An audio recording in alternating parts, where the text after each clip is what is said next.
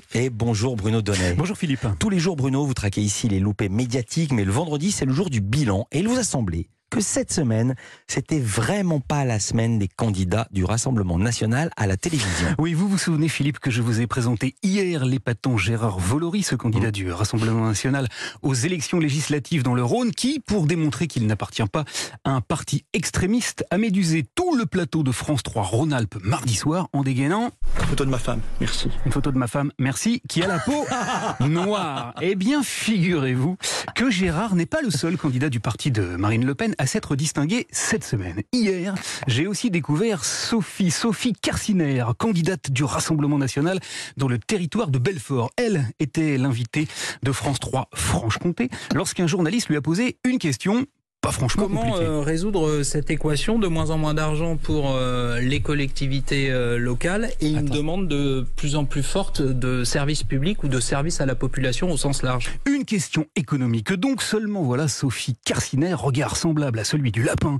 pris dans les phares d'une bagnole, est restée quat. Euh, en économisant sur des... Sur des... Elle a commencé par se montrer totalement interdite. Le journaliste a donc essayé de la relancer. Sur quoi, justement?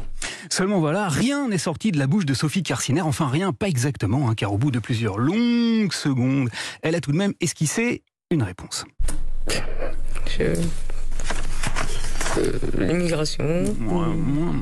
Elle a brandi ce qui fait figure de totem d'immunité au Rassemblement national, le mot immigration. Sauf que, sauf que là, bah, ça collait pas à économiser sur l'immigration, ça n'a pas de sens. Le journaliste s'est donc réétonné et Sophie Carciner est passée aux aveux. C'est-à-dire? Florian Chose J'ai pas Chose. préparé, je suis désolé. J'ai pas préparé, je suis désolé qu'elle a dit. Alors, cette séquence-là, Philippe en a rappelé une autre très similaire qu'on a pu voir il y a 15 jours seulement sur France 3 Côte d'Or. Cette fois ici, une journaliste avait elle aussi posé à la candidate du Rassemblement national une toute petite question sur les services publics. Quelle est votre politique en matière de service public Qu'est-ce que vous voulez au Rassemblement national? Quelle est votre position? Mais là aussi, Mélanie Fortier, 24 ans, était restée bouche bée. C'est pas une J'ai- question piège. En fait, j'ai pas tellement compris la question. Avant de formuler une demande peu banale pour un débat politique diffusé à la télé. Je suis désolée. Est-ce qu'on pourra couper cette partie? J'ai vraiment pas compris cette Désolé. question. Alors, on peut pas couper parce que c'est c'est pas possible. Bah non, c'est pas possible. Enfin, pour terminer, Philippe, avec cette liste déjà bien longue hein, de candidats Rassemblement National qui ont eu les honneurs de la télévision cette semaine, il faut encore que je vous dise un petit mot de Liliane Pradier, candidate RN dans les Hauts-de-Seine, dont l'émission Quotidien a révélé mercredi la nature des contenus qu'elle diffusait sur Internet. En novembre dernier, elle partage ce poste au sujet de l'ancienne ministre Ramayad. Elle devrait repartir au Sénégal, cette traître au pays qui lui a tout donné.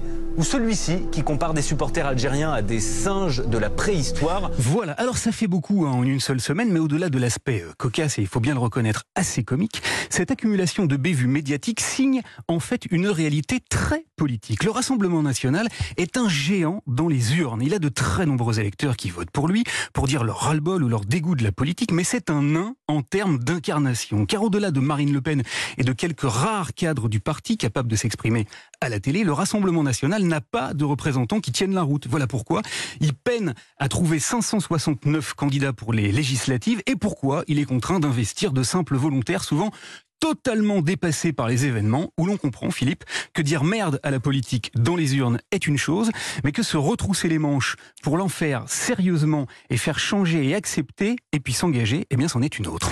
Merci beaucoup Bruno Donnet et je vous dis, non je vous dis pas, je vous dis à lundi.